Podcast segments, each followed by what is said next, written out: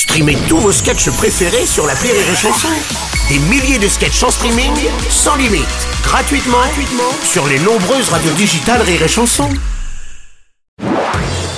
Marceau refait l'info sur Rire et Chanson. Tous les jours à la nuit, Marceau refait l'info. On va commencer avec ces températures records. L'été 2023 est le quatrième, le plus chaud depuis l'année euh, de 1900 depuis 1900 déjà. La température moyenne ces trois derniers mois a été de 1,4 degrés au-dessus des normales de saison. Ah, voici une alerte avec le nouvel animateur de BFM TV, Laurent Ruquier. Oui, ah 2023 eh bien le quatrième été le plus chaud depuis 1900. Ouais. Information confirmée par Michel Drucker. Et Hugo Frey, hein Ouais. L'émission où j'avais de la chaleur.